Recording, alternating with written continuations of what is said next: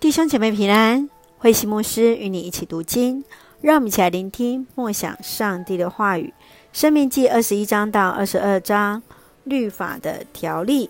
生命记从二十一章到二十五章是关于日常生活和行为的律法，就是上帝立约的选民必须要按着上帝的律法的要求来生活。二十一章有三个主题。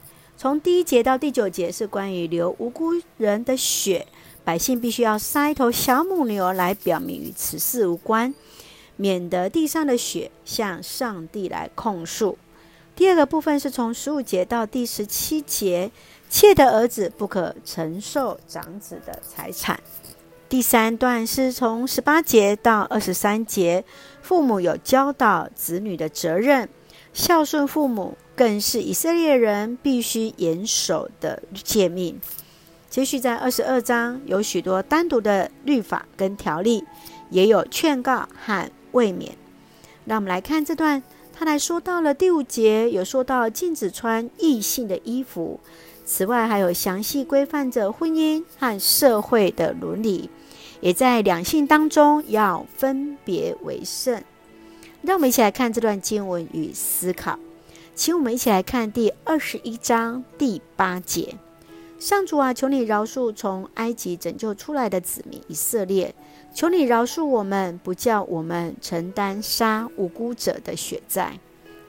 只要在那地流无辜人的血，人民都无法摆脱责任，因为他们没有尽力阻止这件事情的发生。社团必须要重视那结构性的犯罪和整体性的责任。当有一个人不幸受害，我们不仅要感同身受，更要求主怜悯，免得我们流那无辜人的血债。独善其身，无法建立上帝所喜悦的和平的社会。我们是否尽力使人和好，成就和平呢？愿主来帮助我们，也愿我们能够尽力来帮助我们所爱的社会。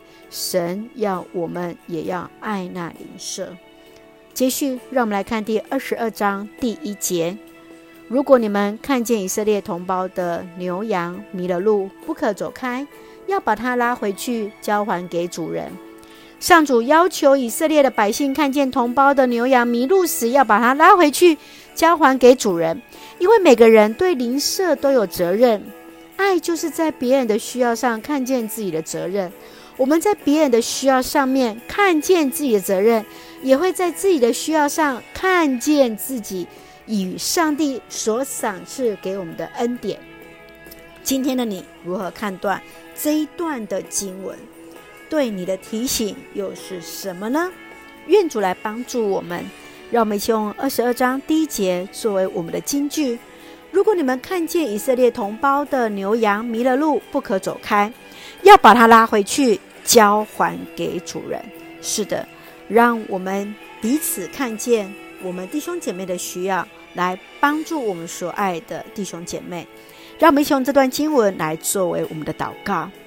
亲爱的天父上帝，感谢赞美上帝所赐一切的美好与恩典，一路与我们同行，赐我们智慧力量，为真理和和平而努力，积极和勇气的生命，活出主的见证。从你的话语看见自己的软弱，活出你的爱与正义，平安喜乐充满在我们所爱的教会与每位弟兄姐妹，身体健壮，灵魂兴盛，恩待保守我们所爱的国家台湾，成为上帝你恩典的出口。感谢祷告是奉靠主耶稣的圣名求，阿门。